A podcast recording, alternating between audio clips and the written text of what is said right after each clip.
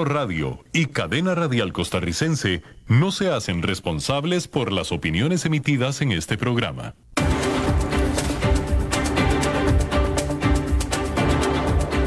Inicia a las 5 con Alberto Padilla un programa diseñado con el objetivo de llevarte diariamente un tema de actualidad, acompañado siempre de reconocidos editorialistas, de lunes a viernes a las 5 de la tarde por CRC 89.1 Radio, a las 5 con Alberto Padilla.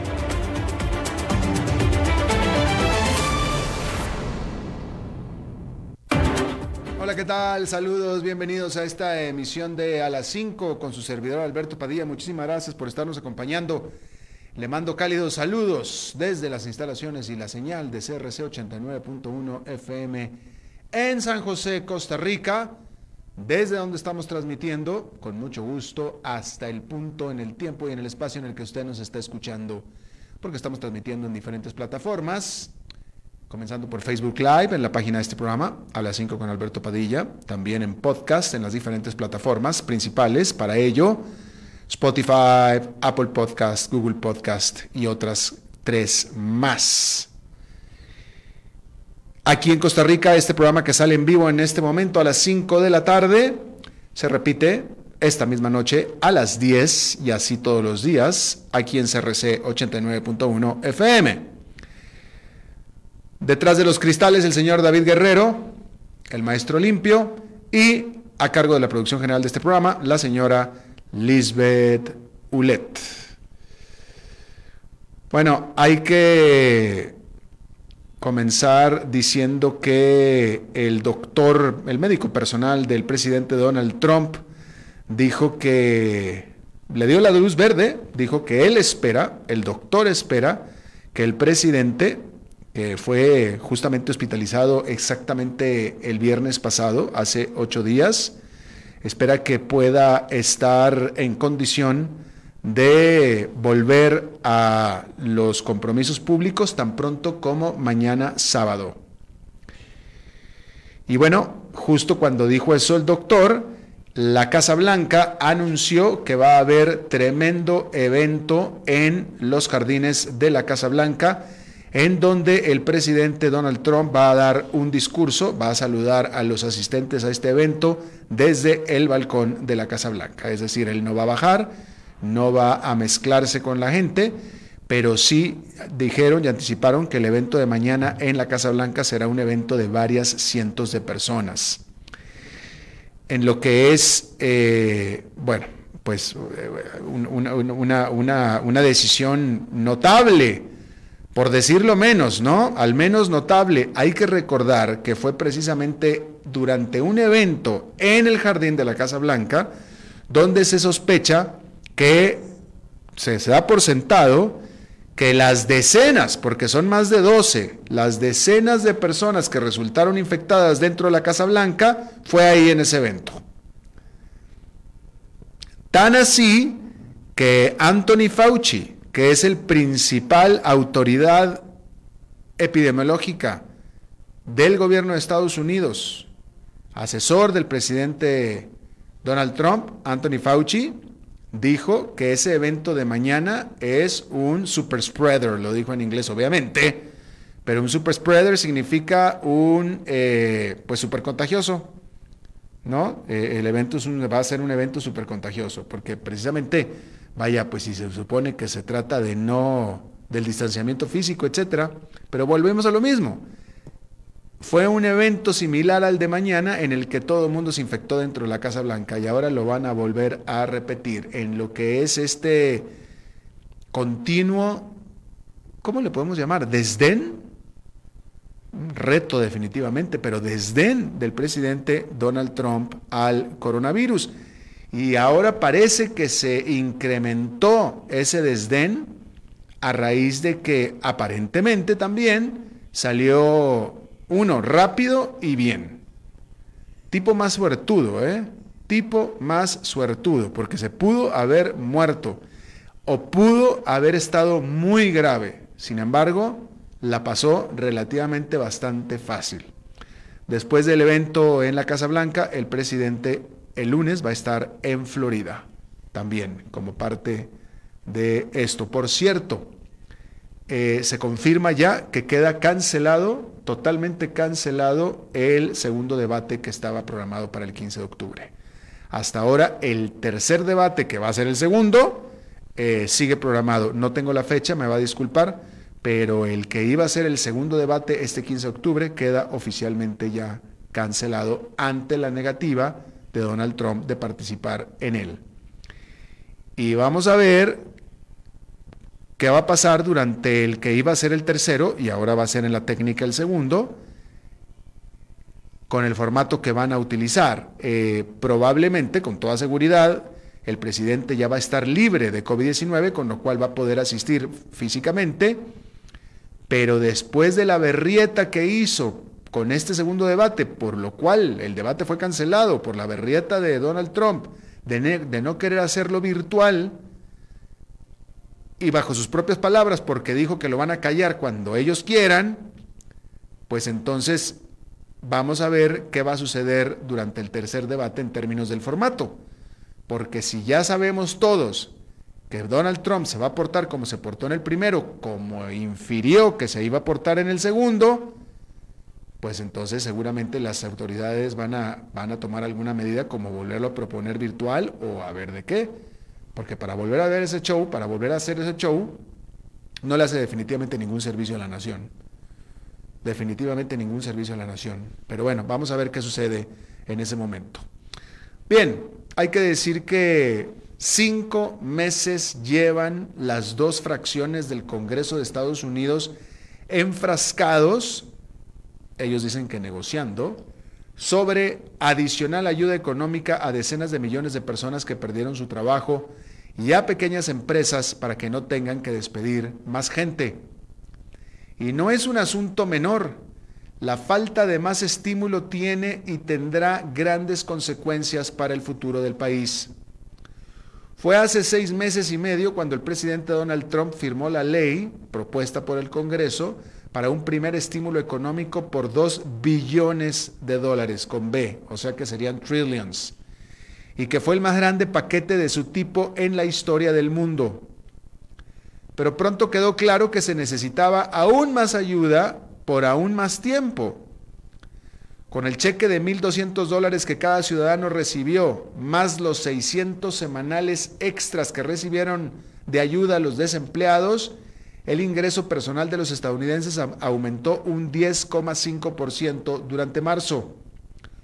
Un mes después, hace cinco meses, los demócratas en la Casa de Representantes aprueban otro paquete más grande aún, ahora por 3 billones de dólares.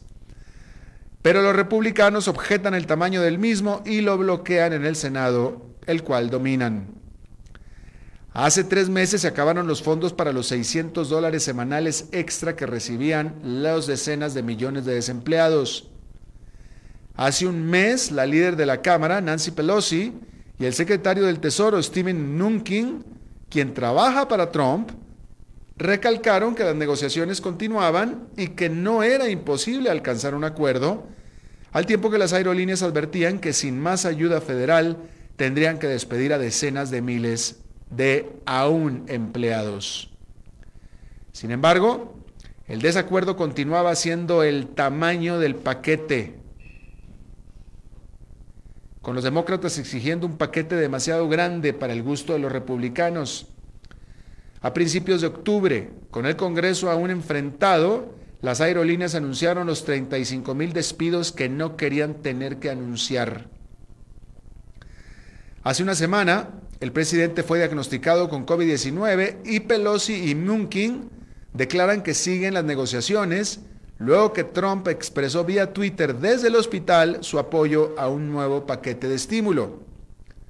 Pero luego, hace tres días, Trump repentinamente ordenó la suspensión de las negociaciones hasta después de las elecciones, desatando la condena de los economistas y grupos empresariales. Pero luego Trump se echó para atrás y dijo vía Twitter de nuevo que apoyaría ayuda puntual para las aerolíneas y otra ronda de cheques para los ciudadanos, a lo cual Pelosi replicó que era un gran paquete completo integral de estímulo o nada. De nuevo, Pelosi, la líder de los demócratas, dijo, no señor, o hacemos un paquete completo integral grande o no hacemos nada, nada de que por partes. Y bueno, después parece que Trump volvió a cambiar de opinión de acuerdo a su secretario del Tesoro, quien se reunió de nuevo con Nancy Pelosi, revelando que el presidente dejó claro su interés por un acuerdo para un gran paquete integral. De hecho, eso fue hasta el jueves, hasta ayer. Hoy en la mañana o durante el día, el presidente Donald Trump dijo que él quiere impulsar un paquete incluso más grande que el que están impulsando los demócratas. Que fue una declaración de sobra, francamente, porque en primer lugar no depende del presidente, pero en segundo lugar justamente es el tamaño del paquete de los demócratas, lo cual tiene enfrentado a los demócratas con los republicanos, porque a los republicanos les parece simplemente demasiado grande. O sea, la razón por la cual no prospera el paquete es porque los demócratas están empecinados en que sea un paquete gigantesco, grande, un diluvio de dinero, y los republicanos quieren que sea algo mucho más moderado. Y eso es lo que los mantiene enfrentados. Y Donald Trump acaba de decir que él quiere un paquete incluso más grande que los demócratas. Y claro que lo quiere, por supuesto que sí. Entre más grande sea el paquete, más estímulo literalmente va a tener sobre la economía, literalmente. Y aquí se lo he dicho yo muchas veces, ya varias veces se lo he dicho. El paquete de los demócratas le conviene más a Trump, precisamente por este asunto, porque es tan grande que causaría un choque positivo de corto plazo que le, convendría a Donald Trump, definitivamente. Por eso Donald Trump Ahora dice que quiere un paquete incluso más grande que los demócratas. Pues sí, nada más que incluso menos lo van a querer los republicanos, los propios copartidistas del presidente Trump, porque ellos simplemente no quieren. Y bueno, lo que ahora, eh, de nuevo, la, declaración de Trump es, gratuita porque no, no, no, tiene nada que ver, no, no, fuera de quedar bien en el sentido de que la gente ahora ya sabe o, piensa que Trump quiere él también dar mucho dinero a la gente, como los demócratas, pero fuera de eso, pues no, no, no, no tiene ningún efecto real. Pero pues el punto es que se ha estado desperdiciando tiempo, mucho tiempo, que para decenas de millones de desempleados en el mundo, bueno, en Estados Unidos mejor dicho, ese tiempo es dinero, dinero que están perdiendo, dinero que no tienen. Y ese es, una, ese es un drama muy grande. Con esto, por supuesto, también la recuperación económica está mostrando evidencias de desaceleración. Las solicitudes de ayuda por desempleo permanecen cuatro veces más altas que antes de la pandemia y la economía del país está operando a un 80% de lo que estaba en febrero, que no está tan mal, podría estar mucho peor. En América Latina estamos mucho peor. En Estados Unidos es un 80% de lo que estaba antes, no está mal, pero pues se quiere que vuelva, lo que se pretende es que vuelva a estar como antes, ¿no? Bueno, en otro tema,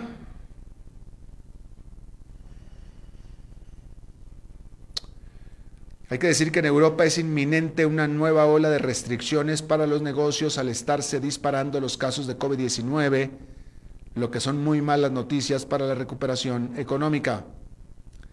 Europa de nuevo está reportando más infecciones diarias que los Estados Unidos, que Brasil o que la India. El Reino Unido reportó el jueves 17.540 nuevas infecciones, 3.000 más que las reportadas el miércoles. Tanto Alemania como Italia reportaron su cantidad más alta de aumentos de infecciones desde abril. En el caso de Alemania, déjeme le digo que reportó más de 4.000 nuevos casos de COVID-19 en un periodo de 24 horas, que es precisamente su nivel más alto desde abril. Y ahí en Alemania, la economía más grande de Europa, la autoridad de Salud Pública advirtió que el país podría haber hasta más de 10.000 casos diarios de COVID-19. Eso lo dijo la Autoridad de Salud Pública de Alemania.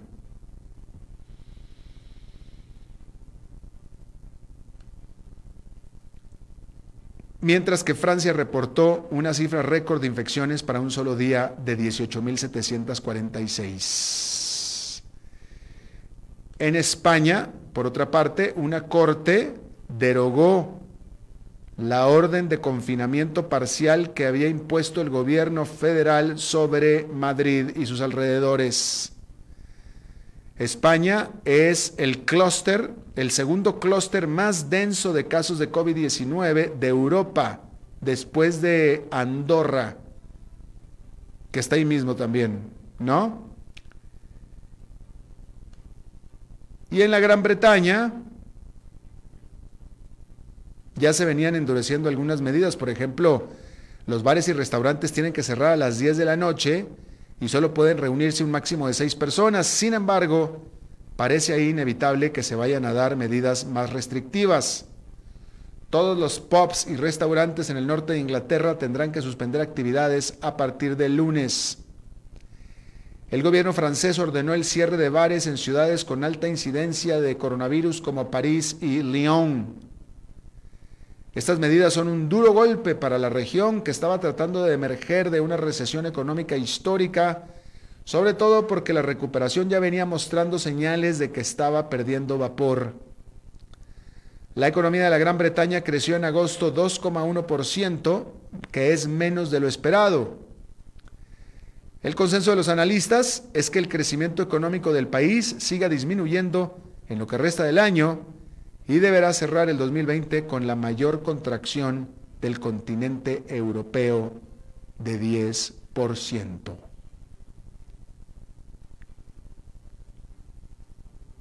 Bien, hay que decir que las muchas empresas golpeadas por la pandemia tienen que buscar maneras de reducir costos, obviamente. Y bueno, las más afectadas pues lo primero que hacen es despedir gente, ¿no? Esas son las más afectadas. Pero las que pueden prescindir de los despidos, entonces lo primero que piensan es eliminar los aumentos salariales, por ejemplo, ¿no? Primero son los despidos, después son los recortes salariales con su concebida eh, recorte laboral, es decir, recorte de jornada laboral, ¿no? Medio tiempo, medio salario, por ejemplo, ¿no? Y yo diría que en un tercer nivel está la eliminación de los aumentos salariales anuales, que típicamente se dan, ¿no? En ese sentido, eh, uno de cada seis trabajadores en Estados Unidos no recibirá incremento salarial el próximo año, de acuerdo a una encuesta sobre 700 empresas esta semana. Una de cada tres empresas haya reducido sus estimados de aumentos salariales para el próximo año en relación a sus proyecciones originales de hace unos meses. El 50% de ellas no han cambiado planes aún. Por otro lado, dos tercios de las empresas siguen con sus planes de dar bonos como manera de retener al mejor talento. Sin embargo, el término clave aquí es mejor talento. Y es que la encuesta revela que los bonos en su inmensa mayoría, irán para los altos ejecutivos y puestos gerenciales, no para la tropa. Bueno, y hablando de otra manera de hacer ahorro de costos, durante este año millones de personas han descubierto de lo que se tratan las cesantías laborales, en inglés los furloughs, durante la pandemia, la mayoría de los países de la OCDE han implementado estos programas en los que los trabajadores dejan de trabajar y también dejan de recibir todo o parte de su salario, pero sin perder el empleo. Es decir, ahí está guardado. Durante abril, el 23% de los trabajadores en España, Alemania, Francia y la Gran Bretaña fueron puestos en cesantía laboral de corto plazo en teoría. Actualmente esta cifra se ha reducido en un 9%. Pero aunque los programas de cesantía protegen a los trabajadores durante una crisis temporal, también evitan que los trabajadores puedan pasarse de un sector industrial en problemas a uno que esté prosperando. Por tanto, cuando el programa de cesantías de la Gran Bretaña expire al final de este mes, lo más seguro es que resulte en un doloroso salto en la tasa de desempleo en el corto plazo, aunque para más largo plazo el resultado será una economía mejor ajustada, con esos antes desempleados colocados en mejores trabajos en empresas que están creciendo.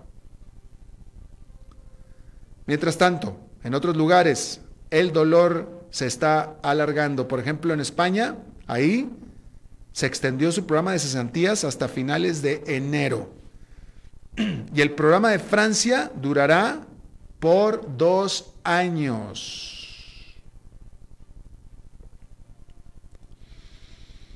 Hay que decir que la divisa china, el renminbi, tuvo este viernes su mayor salto ante el dólar estadounidense en 15 años y alcanzó su nivel máximo en 4 impulsado por una compra, impulsado por una compra extranjera de activos chinos y por la creciente expectativa de que un triunfo de Joe Biden el próximo mes ayude a mejorar las relaciones entre China y Estados Unidos.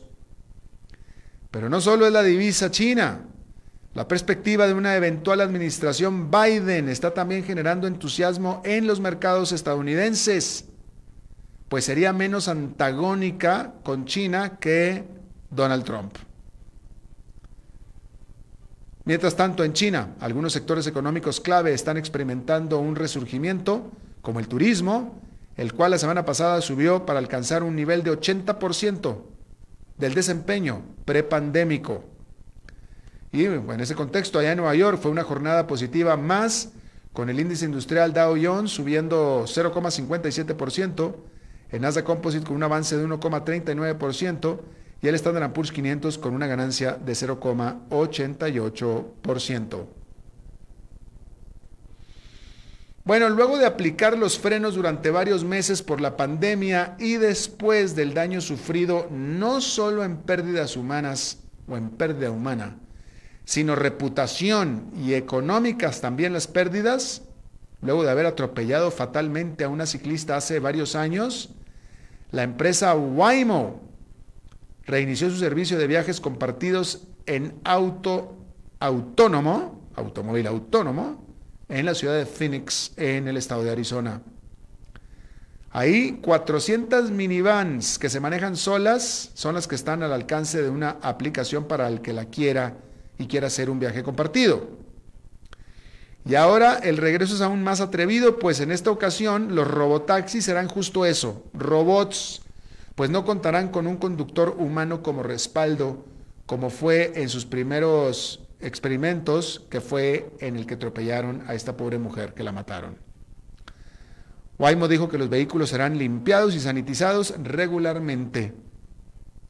Sin embargo, parece que aún se encuentran en etapa experimental, pues fuera de Phoenix y en California y en Michigan, Waymo no informó de más ciudades donde podrán circular libremente sus robots sobre cuatro ruedas.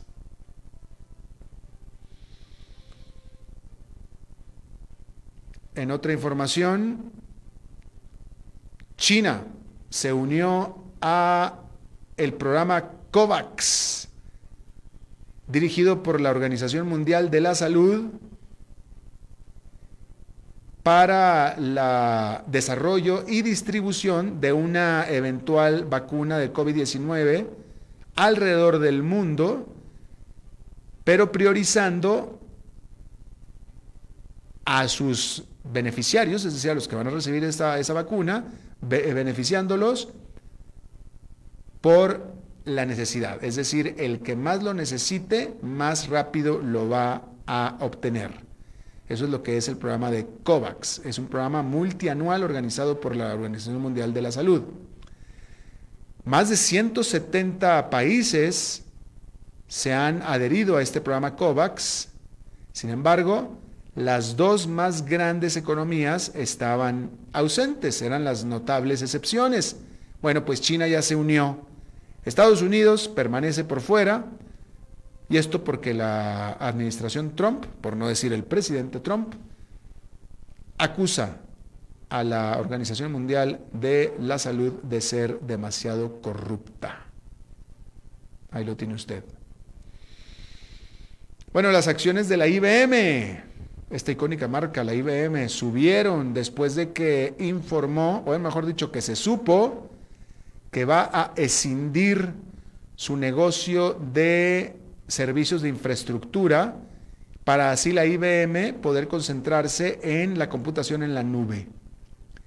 Esta decisión se da un año después de que IBM adquirió a Red Hat, un negocio gigante de software de código abierto, y lo hizo por 34 mil millones de dólares.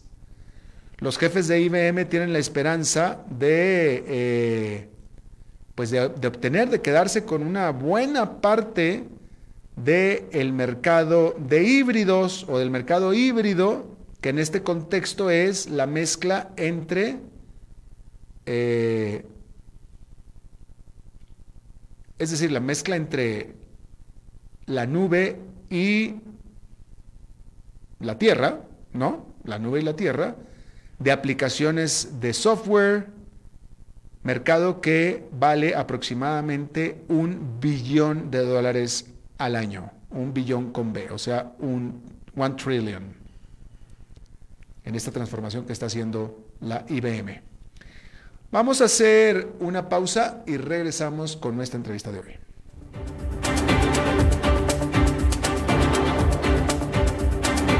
A las 5 con Alberto Padilla por CRC 89.1 Radio. Tinto, blanco, rosado, espumante, seco dulce. El vino es como los amigos, proviene de diferentes cepas y familias convertidas en bodegas de tradición. La Iride, una bodega personal establecida en Mendoza, Argentina, produce vino de exportación con la calidad de Mendoza expresada en taninos frescos, frutales, remembranzas de tabaco y chocolate. Una fiesta al paladar. La Iride, vinos argentinos de tradición. Desde Maipú, Mendoza, la tierra del olivo nos llega aceite de oliva Laur. Su delicada y elegante textura, así como su afrutado aroma vegetal, lo convierten en un aceite especial para paladares exigentes. Disponible en tres variedades: Laur Cruz de Piedra, Laur Aceite de Oliva Extra Virgen y Laur Gran Mendoza Aceite de Oliva Extra Virgen. Lo mejor de tres zonas en una sola botella. Galardonado con el Gran Prestige Gold en el Terra Olivo 2018. Aceites de oliva Laur no pueden faltar en tu mesa. De venta en todas las tiendas, don Fernando. Evitar el contagio. Ya sabes cómo hacerlo. El reto está en no dejar de hacerlo. Seguite lavando las manos frecuentemente con agua y jabón. No te toques la cara sin haberte lavado las manos primero. Tapate la nariz y la boca con el antebrazo antes de toser o estornudar. Mantenete a una distancia física de 2 metros y no debes olvidar llevar puesta siempre la mascarilla como barrera de protección. Si respetas las reglas, evitas el contagio. Sigamos cuidándonos. Esto es un problema de todos que resolvemos cada uno. Un mensaje de la Cámara Nacional de Radiodifusión y esta emisora.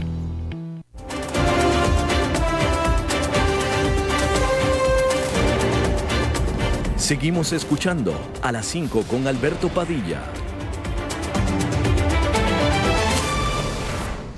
Gracias por continuar con nosotros. Bueno, a, ver, déjeme, empiezo diciéndole acerca de un término que es súper eh, obicuo, ¿no? Cuando es el email o el correo electrónico, ¿no? El, término correo electrónico es parte de nuestra vida. El propio correo electrónico es parte de nuestra vida diaria y mandamos yo creo que el, que usa Internet necesariamente envía varios correos electrónicos, ¿no? Pero nadie se da cuenta y nadie se pone a pensar el término correo electrónico.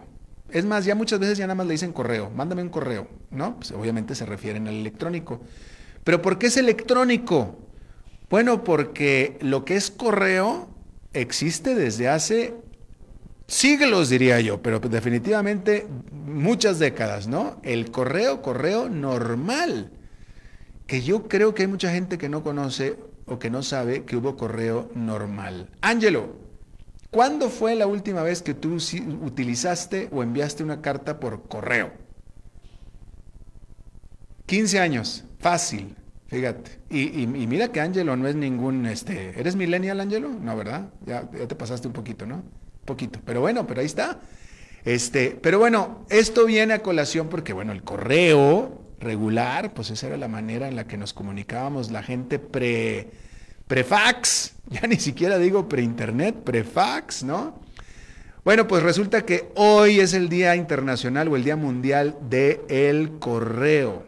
Y yo, bueno, vamos a hablar del correo, está conmigo eh, Giovanni Campos, él es gerente de logística de Correos de Costa Rica. Giovanni, bienvenido, muchas gracias por estar con nosotros.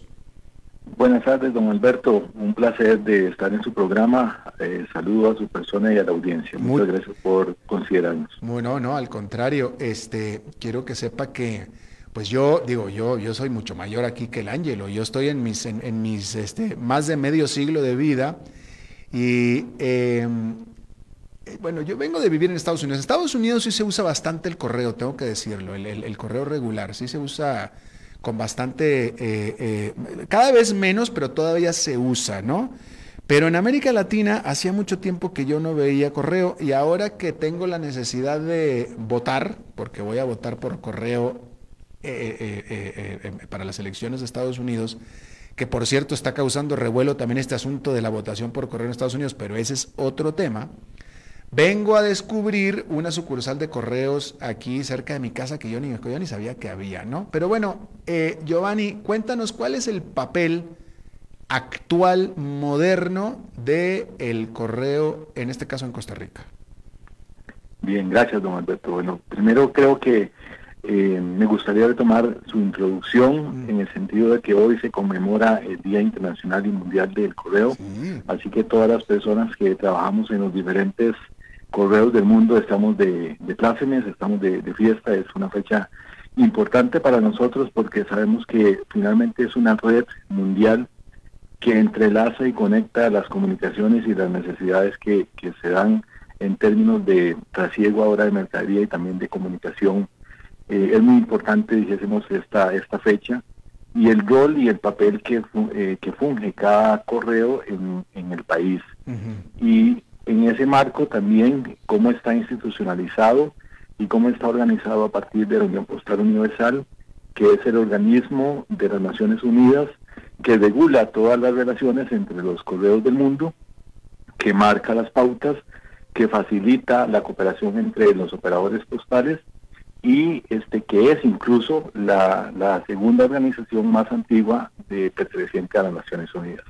Ah. Esa es una es una información importante, es una organización que eh, está compuesta por 192 países miembros, entonces puede tomarse idea de la magnitud de la red postal que existe a nivel mundial en la cual precisamente estamos entrelazados con el fin primordial de hacer llegar la comunicación y ahora más recientemente eh, la paquetería a los diferentes este, personas y a, y a todos los rincones del país y del mundo. Eh, perdóneme que, tengo que hablar del ejemplo que es más reciente para mí, que es el de Estados Unidos. Yo vengo de vivir más de dos décadas en Estados Unidos, ¿no?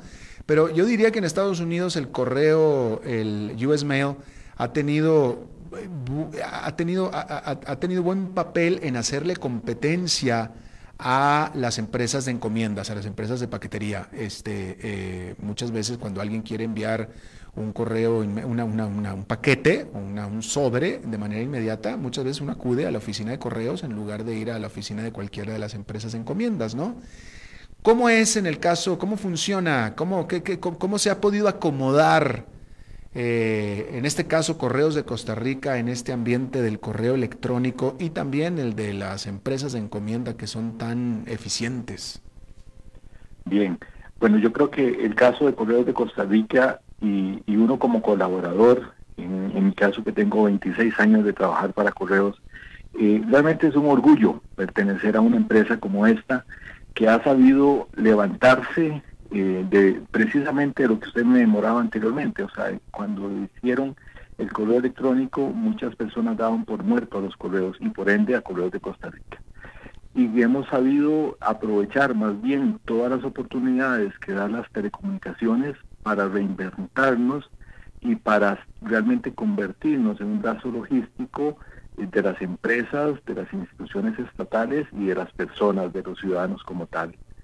Eh, hoy por hoy el correo es muy diferente a quizá el correo que, que conocimos hace 15 o 20 años, donde lo que más se trasegaban eran cartas, donde lo que más se trasegaban eran revistas, donde lo que más se trasegaban eran incluso telegramas.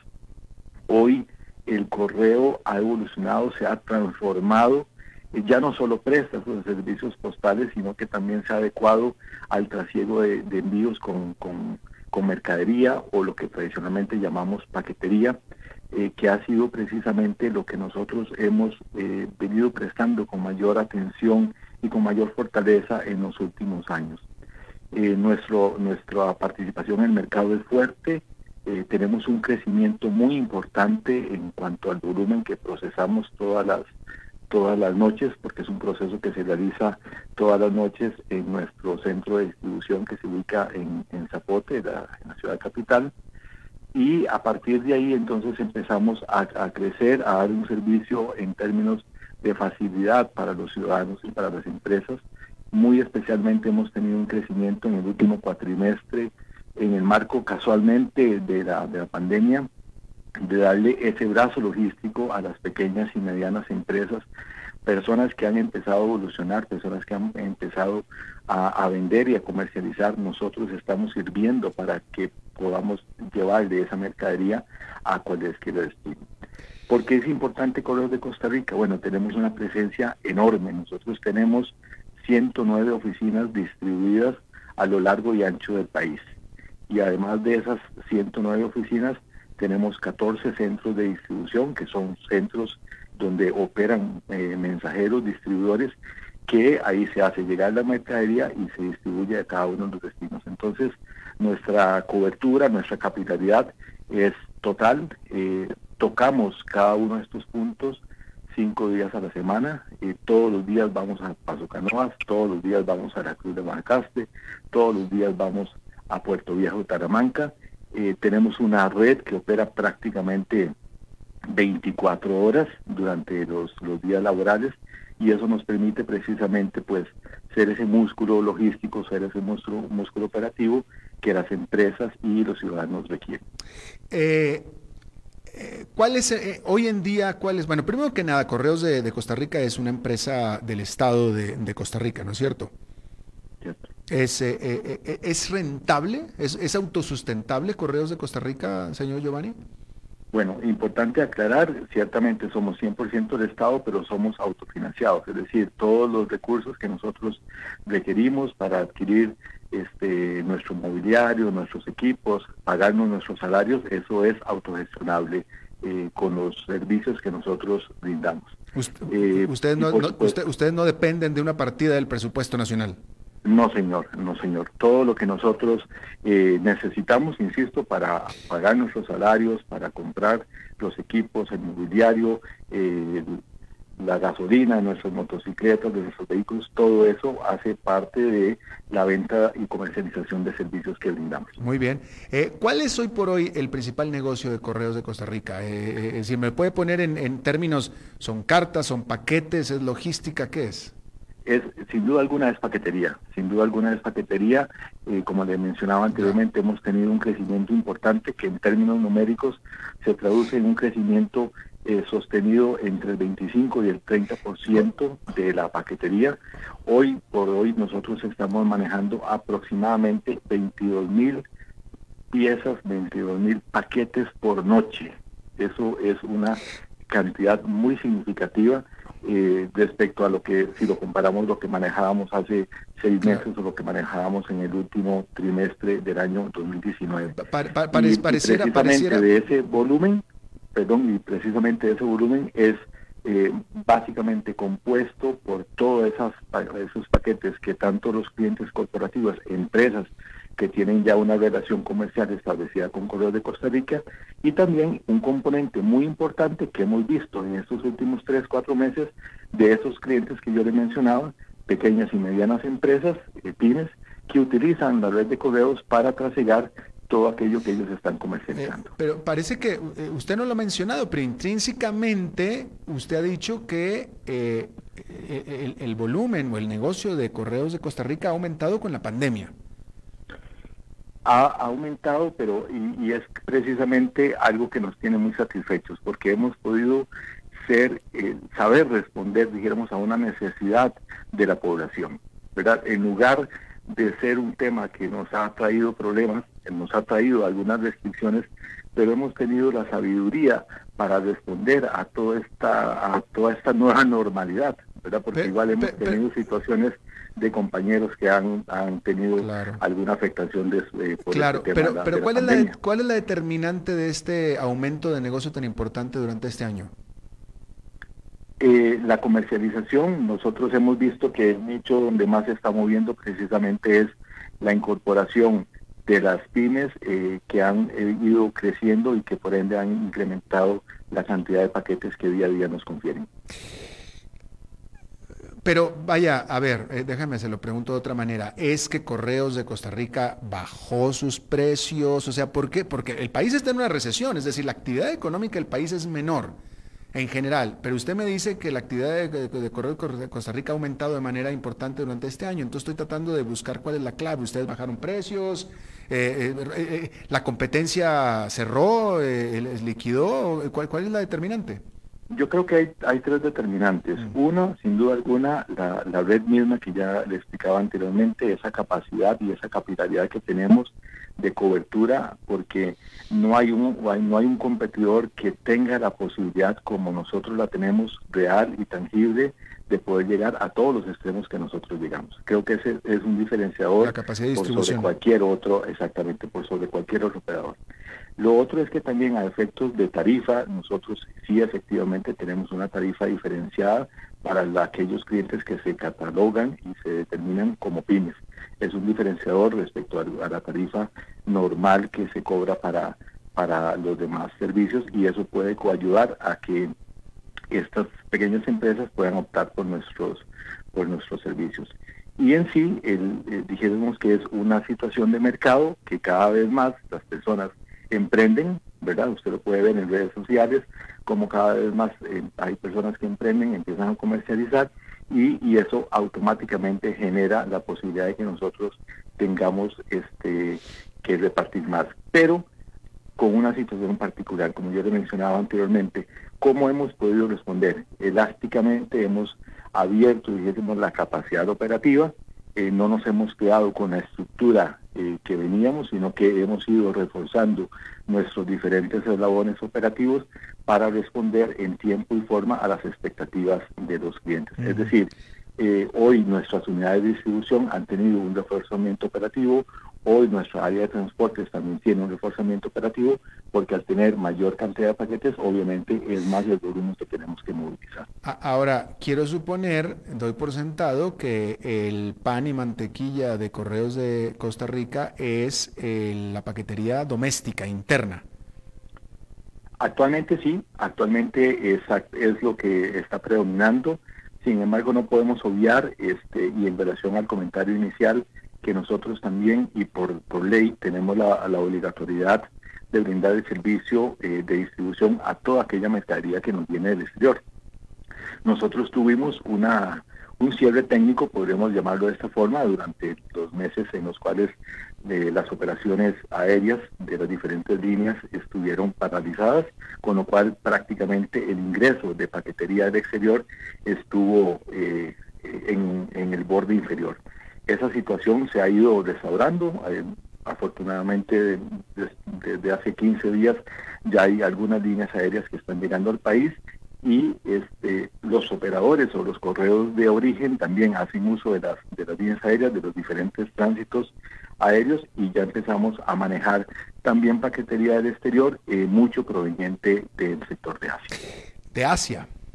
Correcto, todas las compras asiáticas que van totalmente ligadas a la comercialización mediante el comercio electrónico. Si una persona quiere enviar una paquetería, una carta, un documento al exterior, a cualquier país, este, no sé, Estados Unidos, Europa, ¿Correos de eh, Costa Rica es una opción competitiva? 100% competitiva, tenemos los, los precios más accesibles para, para los ciudadanos. Eh, tenemos diferentes, obviamente diferentes categorías, pero es 100% accesible. Llegamos a todos los puntos precisamente a partir de la red.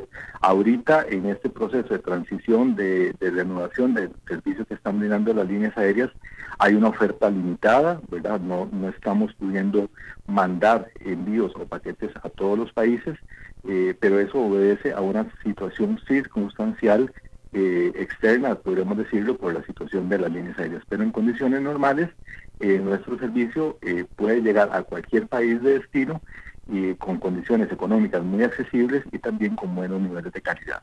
Claro. y bueno, ¿qué sigue? ¿Cuál es el...? Bueno, obviamente hay que normalizar las operaciones, hay que normalizar, normalizar todo, ¿no? Pero ¿en dónde ve usted a Correos de Costa Rica en los próximos 10 años, don Giovanni? Correos de Costa Rica tiene como, como objetivo precisamente y parte de nuestra visión es convertirnos en ese operador logístico número uno este, en Correos de Costa Rica. Tenemos la mira puesta precisamente en ir aumentando la, la tecnología en nuestras operaciones, automatizar nuestros, nuestros procesos sin duda alguna que para Correos de Costa Rica y para los demás correos del mundo el tema de la paquetería, el tema del comercio electrónico va a ser lo que lo que dicte el futuro eh, a, mediano y a largo plazo. Y en esa línea nosotros hemos venido preparándonos de manera eh, correcta, de manera preventiva, preparando nuestras condiciones, nuestras capacidades para poder este, brindarle a los ciudadanos y a las empresas eh, servicios de, calidad. Sin duda alguna que el tema de paquetería este, va a ser fundamental y nosotros, como usted probablemente lo ha podido notar, hemos tenido la capacidad también de reinventarnos en algunos otros servicios, brindando este, a la comunidad facilidades en términos de accesibilidad, eh, teniendo servicios de outsourcing en algunas empresas o instituciones del Estado. Eso tampoco lo vamos a dejar de lado porque es una muestra en la cual nosotros podemos convertirnos en el brazo logístico del Estado. Claro. ¿Cuántos empleados tiene Correos de Costa Rica? Aproximadamente 2.000 colaboradores somos que están distribuidos en todas estas 109 oficinas y en algunas otras unidades que, que tenemos eh, tercerizadas con diferentes clientes. Bueno, oiga, ¿y, todavía se le sigue llamando, bueno, en México se le llamaba cartero, ¿todavía se le llama cartero? Bueno, nosotros estamos evolucionando en ese en ese concepto, Alberto. Eh, ahora nosotros utilizamos más el concepto de mensajero, utilizamos más el concepto de distribuidor. Ya es un término que ya el cartero, dijésemos, estaba muy enfocado a la carta, ¿verdad? Que mencionaba su compañero en cabina eh, y nosotros estamos evolucionando a llamarles mensajeros, a llamarles distribuidores. Bueno, pues don Giovanni Campos, eh, gerente de logística de Correos de Costa Rica y a todos los colaboradores de, de, Correos de Costa Rica, pues muchas felicidades por el Día Mundial del Correo. Gracias por estar con nosotros. No, muchísimas gracias a ustedes, en verdad que muy agradecidos que nos tomaran en consideración en una fecha tan importante para todos los colaboradores de Correos de Costa Rica y trabajadores de la Red Mundial del Correo. ¿La, gente sigue enviando tarjetas de Navidad? En menor, en menor escala, pero sí, en menores eh, vienen cartas generalmente ya a partir de la primera semana de diciembre, la segunda semana de diciembre, empezamos a ver cómo eh, parte de los de los sacos que vienen de correspondencia de los diferentes países ya vienen con alguna con algunas cartas y, tarjetas que mandan las personas que están en el exterior con, con saludos y demás para los habitantes. Gracias, don Giovanni, Campos. Con todo gusto. Muchísimas gracias a usted, don Alberto. Buenas tardes. Buenas tardes. Vamos a hacer una pausa y regresamos con Humberto Saldívar. A las 5 con Alberto Padilla por CRC 89.1 Radio. Bye. Tinto, blanco, rosado, espumante, seco, dulce. El vino es como los amigos. Proviene de diferentes cepas y familias convertidas en bodegas de tradición. La Iride, una bodega personal establecida en Mendoza, Argentina, produce vino de exportación con la calidad de Mendoza expresada en taninos frescos, frutales, remembranzas de tabaco y chocolate. Una fiesta al paladar. La Iride, vinos argentinos de tradición.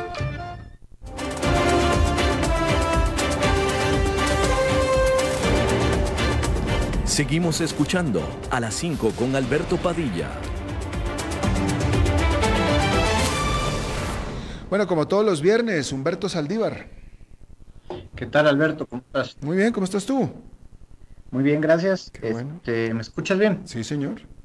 Este, bueno, eh, ¿te ha pasado, Alberto? No sé si ahora que has estado por acá en el, en el ámbito personal de los negocios, este, muchas veces eh, hay personas que no saben decir que no y, y a veces es este, complicado trabajar, negociar o tener algún tipo de actividad con ellos porque piensas que te van a decir en algún momento que sí, te dan largas. No sé si te ha pasado eso. Sí, no, y, y, la verdad que es muy, muy, muy molesto. Es gente que no sabe decir que no, pero de todos modos no lo hace.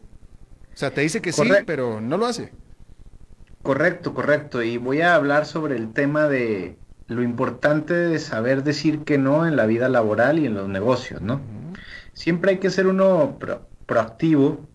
Eh, cuando alguien dice que sí a todas las oportunidades que tienen, las acciones se vuelven reactivas porque lastimarás a otras áreas de negocio, de en primer punto. También tienes que desarrollar ciertos criterios de evento para hacer un objetivo y metas para ti mismo y tu negocio. Cuando tú decides atender un evento o conferencia, siempre asegúrate de que te ayude de alguna manera asistiendo y no le quieras decir otra vez que, que sí a todo. No, no reveles lo que puedes vender. Es fácil desarrollar una reputación de desesperación. Si dices que sí todo el tiempo cuando alguien te pide que le des un consejo, erosionarás el valor de tu experiencia, tu tiempo es valorable. Practica el rechazo cortés. Cuando les dices que no a las cosas que no te ayudarán a crecer en tu negocio o futuras relaciones, te dices a ti te dices que sí a ti mismo y te das tu tiempo. Eres prioridad y te manifiestas firme en la dirección de tu empresa sobre todo. Porque les, le vas a empezar a- a dar tiempo a cosas que no tienen prioridad. También escoge a tus clientes selectivamente. Eh, muchos sabemos que si hemos tenido clientes difíciles o alguien se ha quejado constantemente sobre servicios, tarifas, que sabes que son buenos servicios, te drena de energía, tiempos y recursos. Los clientes particularmente difíciles pueden ser una pesadilla emocional, inclusive llevarte a un estrés no necesario. Y decir que no te hará, te hará un mejor emprendedor. Requiere ciertas agallas el rechazar oportunidades, especialmente cuando eres más joven y estás iniciando. Muchos dueños de negocios nuevos se preocupan de que nunca van a tener otro cliente o cerrar un trato. Y perci- perciben que el decir que no puede, puede ocasionar pues que van a perder ese cliente, ¿no? Y en mi experiencia, Alberto, eh, cuando he dicho que sí por quedar bien en algunos momentos, que ya no lo hago, ojo, eh, pero en algún momento lo llegué a hacer, este, no estoy diciendo que a todo le digas que no, simplemente lo que es no es no. Eh, te metes en más problemas. Y te voy a dar un ejemplo. Es como cuando tú compras un celular y te dan una regalía. Y la regalía eventualmente al, al mes se descompone. Pero y luego regresa el cliente reclamándote la regalía y no el celular precisamente. Y entonces ya quedaste mal. Este, y ese es un cliente difícil al que de alguna manera, no en un producto, pero en un servicio le dijiste que sí. Y, y eventualmente eh, pues quedas mal en algún punto, ¿no? No sé si te haga sentido. Sí, sí, pero eh, así de manera rápida, eh, eh, en- en- en- a a nivel laboral, a nivel laboral, ¿qué otro ejemplo se te ocurre que hayas vivido? donde- Mira, eh, normalmente cuando tú tienes proyectos, ya sea de, de tecnología o de desarrollo o de servicios, eh, estás en el proceso y, y es fácil si tú no tienes un proyecto bien definido o, o si hay este o si el cliente es un cliente que, que siempre te quiere pedir más y más y más, pero no está en el enfoque de tu alcance y tú le dices que sí por quedar bien, vas a quedar mal en las dos áreas. Mm. En lo que ya tenías planeado y en lo que le estás diciendo que sí, por ejemplo, ¿verdad? Interesante, interesante.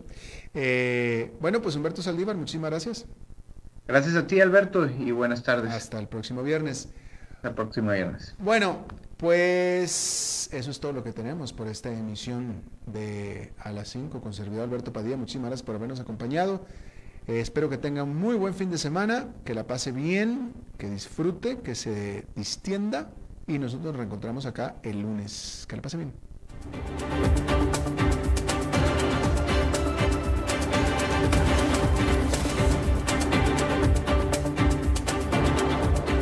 Concluye a las 5 con Alberto Padilla. Un programa diseñado con el objetivo de llevarte diariamente un tema de actualidad, acompañado siempre de reconocidos editorialistas, de lunes a viernes a las 5 de la tarde por CRC 89.1 Radio. A las 5 con Alberto Padilla.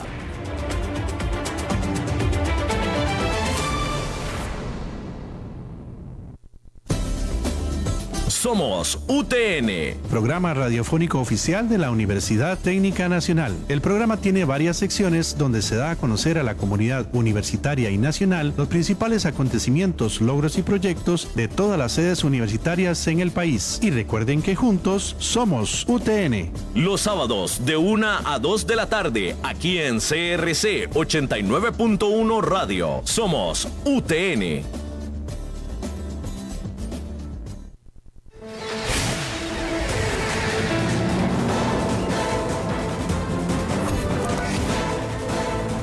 Inicia el resumen informativo en Noticias C